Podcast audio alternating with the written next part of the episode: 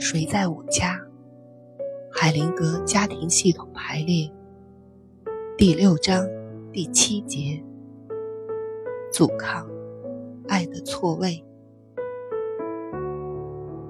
问：您似乎一点都没有解释阻抗。我以前所受的训练中，要努力找出阻抗，但是您好像并不关心这一点。海灵格回答：“我逐渐认识到，当事人常常有一种强烈的倾向，要竭尽全力维持他们的问题，使之不被解决。很不幸，这是个不得不接受的事实。心理学的问题或症状，会给我们一个保证。”保证我们继续属于我们的团体。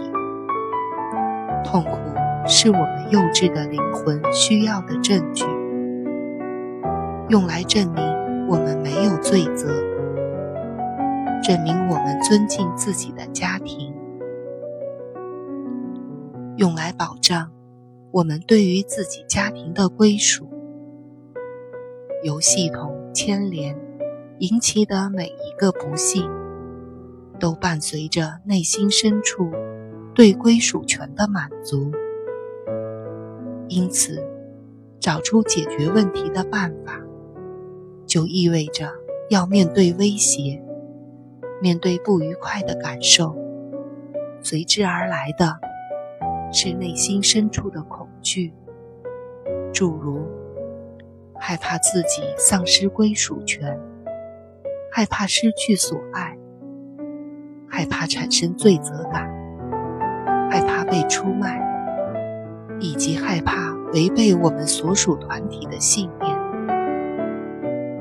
当我们努力去争取解决的时候，我们会想象自己冲破了大家都在遵守的家庭规则，并感到身负罪责，因为我们相信。解决问题后带来的幸福，会使我们孤立起来，所以似乎是危险的。